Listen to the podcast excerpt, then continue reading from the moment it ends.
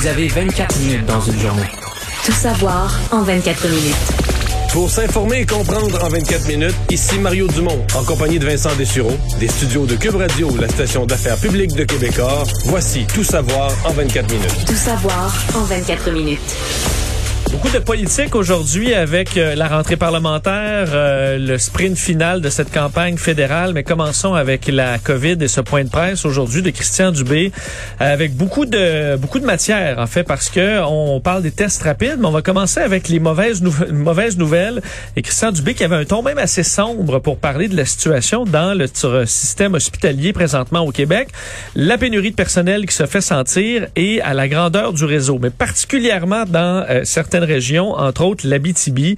Ce que le ministre de la Santé avait à, bon, à dire, c'est que oui, la COVID n'a vraiment euh, pas amélioré les choses en termes de pénurie de personnel, mais qu'on avait déjà une pénurie euh, bien implantée, qu'on en souffre présentement, particulièrement en Abitibi, de sorte que dans les prochaines heures, euh, on va détailler carrément des fermetures là, de, de, de, entre autres d'urgence, donc des bris de service dus à cette pénurie-là. On peut écouter d'ailleurs un extrait du ministre Dubé plus tôt aujourd'hui par exemple en Abitibi, un peu comme mon collègue Lionel Carman a annoncé hier, on va avoir des endroits en Abitibi où il va falloir fermer euh, des, euh, par exemple, une urgence ou pour être capable de s'assurer qu'on n'a pas de bris de service qui est qui est pas planifié. C'est-à-dire que moi j'aime beaucoup mieux qu'on soit capable de rediriger les services à certains endroits que d'avoir des services qui ne sont soit pas sécuritaires pour euh, les employés ou pour les patients. Alors c'est pas de gaieté de cœur que que je vous annonce ça. Ça fait longtemps qu'on dit qu'on a un enjeu de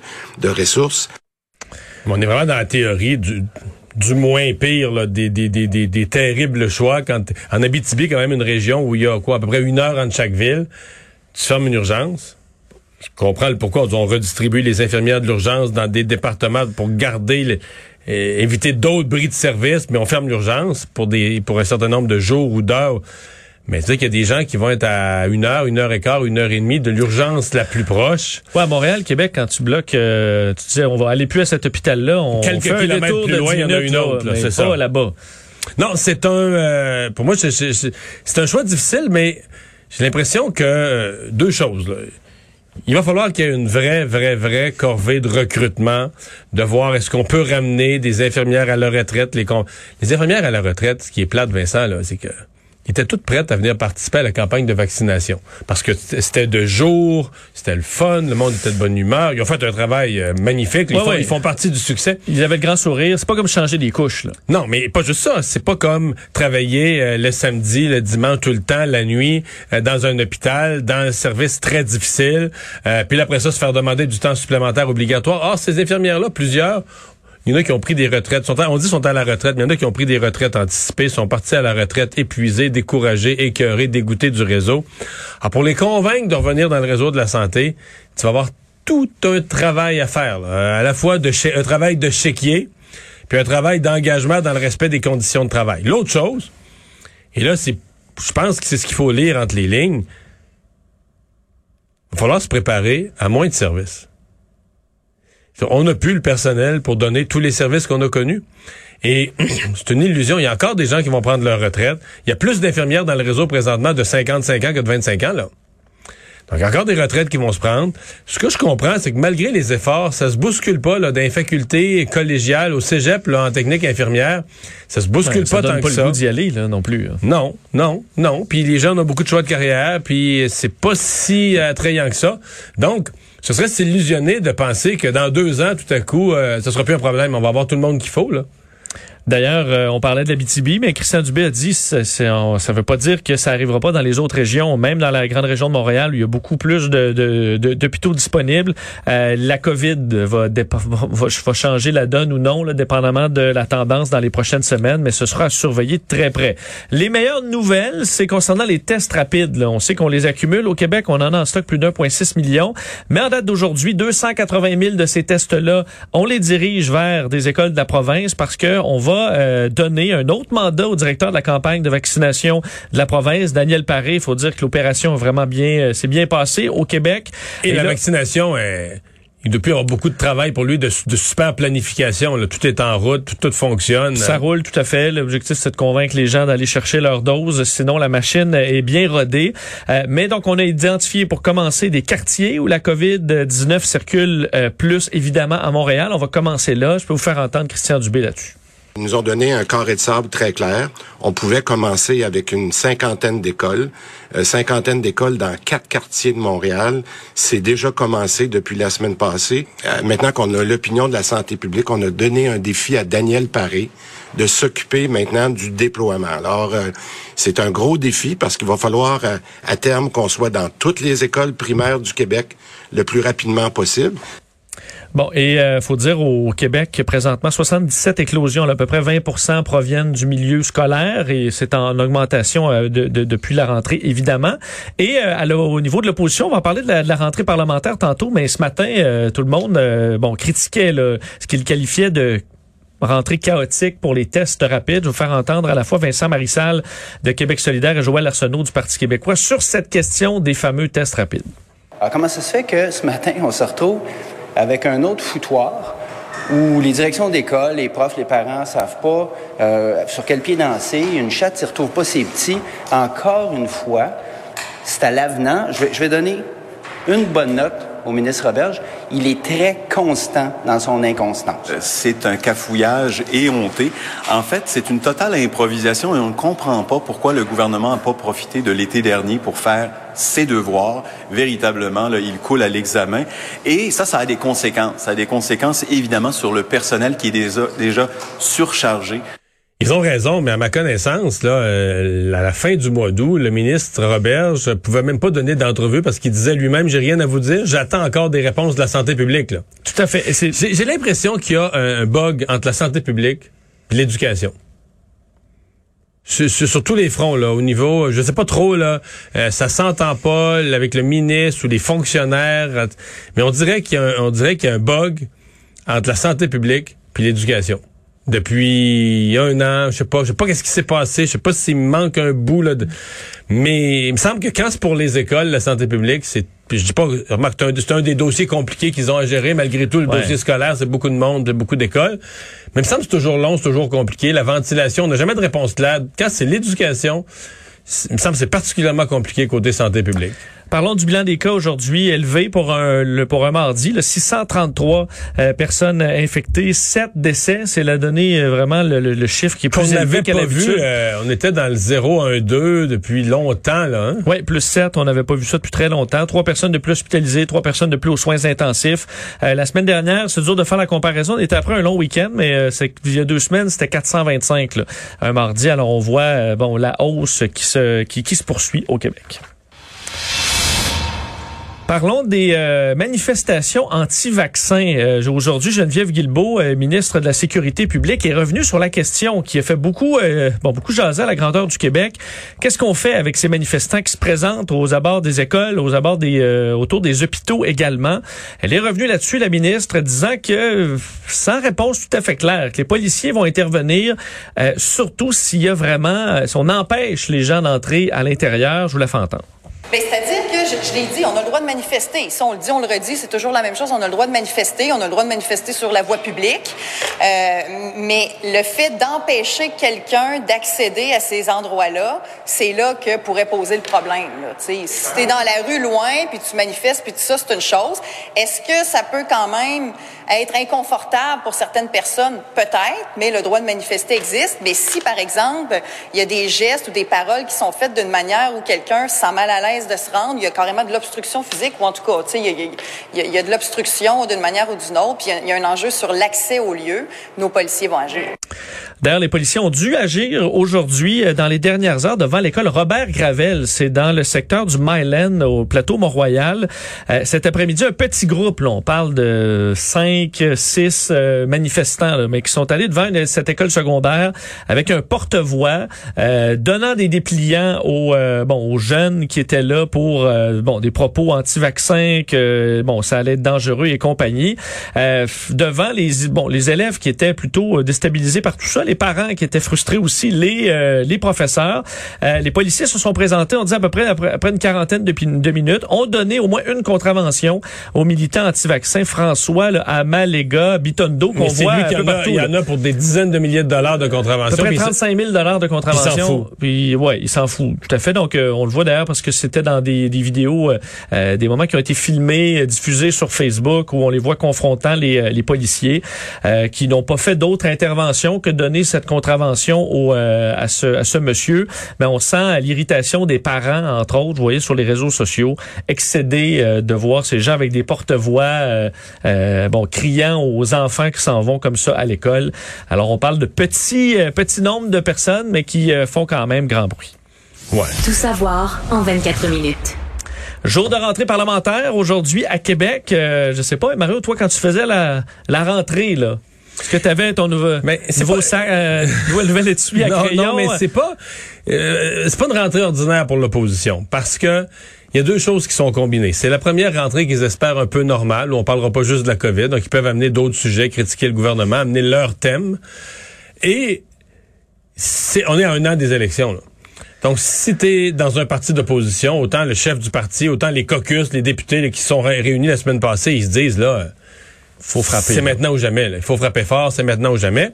Et en plus, c'était autrefois dans un système à deux partis. Bon, c'est une chose, l'opposition, le gouvernement à l'avance d'un sondage, l'opposition dit, ben regarde, on va essayer de taper sur le gouvernement puis trouver nos deux, trois gros sujets où on veut déstabiliser le gouvernement. Mais là, tu as trois partis d'opposition. Les trois partis d'opposition sont, loin des sondages puis sont à peu près dans le même niveau d'appui. C'est chez les francophones, en. Le Parti libéral, à cause des non-francophones à l'avant, mais quand tu regardes chez les francophones, ces trois partis-là, Québec solidaire, le PQ et le Parti libéral, sont dans les mêmes eaux. Ah, Là, ils veulent se démarquer. Ils veulent, ils veulent devenir la véritable opposition. Les trois veulent devenir la véritable alternative au gouvernement. Et euh, donc, t'as à la fois, ça joue dur entre les partis d'opposition et le gouvernement. Et on l'a senti aujourd'hui, le ton avait durci. D'ailleurs, peut-être des exagérations. Là. C'est une députée qui dit le ministre c'est pas intelligent. Pas sûr que ça, c'est pas... Euh, Ouais, c'est pas sûr que- adéquat pas sûr que c'est- parlementaire. Pas sûr que c'est gagnant. C'est pas parlementaire, sûrement pas. Pas sûr que c'est adéquat non plus. Mais le, les partis d'opposition vont jouer du coude entre eux. Beaucoup. Pour savoir pour qui... le terrain. Ben, pour le terrain. Pour- J'entendais Gabriel Nadeau-Dubois qui disait je vais être moi le porte-voix de ceux qui euh, ne sont pas euh, tu sais qui appuient pas François Legault donc tout le monde se, se clame un peu d'être le, le La vraie le- le opposition. messager là. La vraie opposition. Euh. Et donc, pour ça, ben, comment ça va se jouer? Les meilleurs thèmes, mais les meilleurs clips d'un bulletin de nouvelles. là. Ils vont se battre pour avoir le meilleur extrait, le meilleur clip d'un bulletin de nouvelles, etc. Et ils vont suivre, ils suivent les prochains sondages de près, d'ici Noël, puis d'ici le printemps. Mais euh, ça commence avec euh, une unanimité, par contre, parce Oh. qu'aujourd'hui, euh, les députés qui ont condamné les propos de la modératrice là, Shachiker lors du débat en anglais, ça a fait tellement jaser. Euh, le Parti libéral voulait présenter une motion pour la fin du Québec bashing et le PQ euh, exigeait des excuses formelles euh, au, du groupe de diffusion. Donc finalement, euh, on a voté à l'unanimité euh, pour condamner ces propos, donc euh, demandant des excuses officielles au consortium, donc derrière le débat fédéral. Alors là-dessus, on a parlé d'une seule voix. Mais pour les autres sujets, par contre, c'était plus intense. Entre autres, je vais vous faire entendre un extrait de la première question donc qui lançait cette rentrée dans la donc entre Dominique Anglade, la chef libérale, et François Legault. C'était concernant les garderies. Est-ce qu'il est d'accord à ce que chaque enfant ici au Québec ait droit à un service de garde digne de ce nom? Monsieur le Président, on a déjà annoncé, mon collègue, le ministre de la Famille, a déjà annoncé qu'on va construire ces 37 000 places. On est même actuellement en train de raccourcir les délais parce qu'il faut une loi dans certains cas. On a mis des garde-fous euh, pour les raisons qu'on connaît euh, dans le passé. Et, Monsieur le Président, il faut aussi ajouter des éducatrices. Donc, on travaille aussi à trouver des solutions pour que tous les parents aient une place au Québec. Et un des sujets qui, euh, qui a fait jaser aujourd'hui en politique provinciale, c'est euh, le député du PLQ, André Fortin. Euh, on a appris qu'il avait conseillé Justin Trudeau avant euh, le débat en français. Euh, il a confirmé d'ailleurs l'avoir con- conseillé. J'ai participé à la préparation des débats et il expliquait qu'il aurait accepté de jouer le même rôle pour n'importe quel autre chef de parti. Étonnant, ça. Ça, ben moi, ça m'a surpris. Parce qu'en termes de...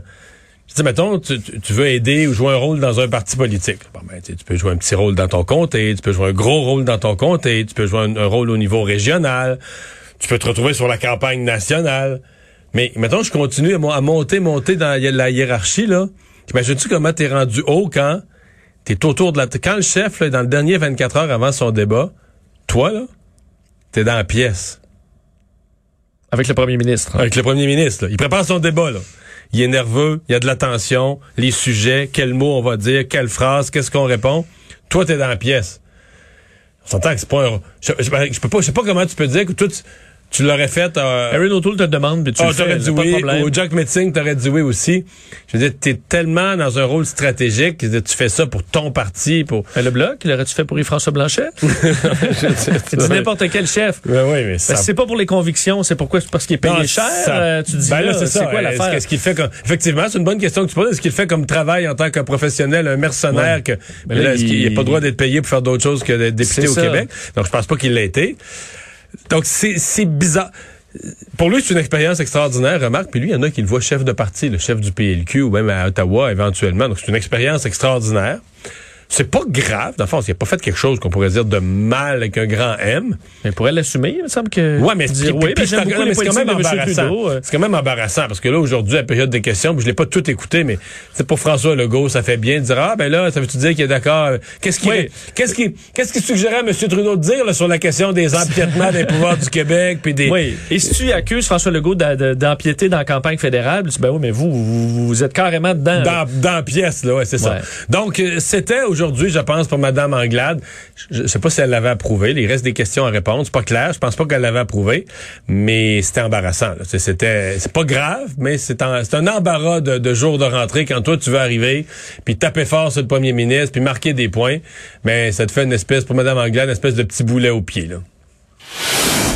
Parlons-en de la campagne fédérale, 31e jour. Donc, 31e Ouais, jour, ça, ouais. arrive. Hein, euh, et euh, selon, selon le dernier sondage léger, euh, les euh, principaux candidats, en fait, les, les libéraux et conservateurs sont nés à nez dans les sondages qui portent à croire quand même qu'on se dirige possiblement vers un gouvernement minoritaire euh, libéral avec la, bon, la, la, la- la distribution des sièges. Euh, ça pourrait bien être le scénario possible le 21 septembre. On verra selon les changements dans les sondages. Un des, euh, bon, des, des, des partis avantagés, c'est le Bloc qui fait un certain bond au Québec de passant de 27 à 30 dans les intentions de vote. On y voit là un lien, euh, c'est clair, avec ce qui s'est passé au débat en anglais. Donc c'est un sondage léger. D'ailleurs, c'est un peu ce que disait Jean-Marc Léger, le sondeur, euh, qui voyait que la fibre nationaliste avait augmenté depuis euh, ce, ce de- depuis ce débat. Euh, par contre, dans les éléments aussi du sondage, toujours pas de, de, de choix du public en termes de futur euh, premier ministre. là. Qui Non. on voit comme premier ministre là, comme le meilleur choix? Justin Trudeau, mais à 25 Ensuite, c'est Jack Meeting et euh, Et Erin surtout, c'est qu'il n'y a pas de mouvement. Généralement, là, ce chiffre-là, là, il y a comme, euh, généralement, il y a un des trois thermomètres, là, pour prendre un langage de téléthon, là, qui part en montant. Lui, il a fait une bonne campagne. Puis, Puis là, les gens se. C'est vraiment une campagne sans... Mais même, c'est c'est aussi vrai au niveau des sondages. Là, je veux dire, euh, les, les partis, les libéraux ont, déjà, ont été à 30, euh, sont 32-32, les libéraux étaient à 35, ils sont rendus à 32, les conservateurs ont été à 34, sont rendus à 32. Euh, Il y a aucun parti qui réussit à se démarquer, à convaincre les gens. C'est comme une élection où les gens votent par défaut. Là. Par éliminer, t'élimines. Ah, ça, je peux pas voter ça pour telle raison, je voterai pas ça pour telle raison. Vote, non, ok, d'abord, il me reste juste lui. t'sais. Et ça fait vraiment une élection euh, plate comme ça. C'est rare. Tu sais, en 2011, il y avait eu la vague orange au Québec, entre autres. En 2015, l'élection de M. Trudeau, il y a eu une vague. La dernière élection, un peu moins, quoiqu'à la fin de la campagne, on a senti un élan pour Justin Trudeau.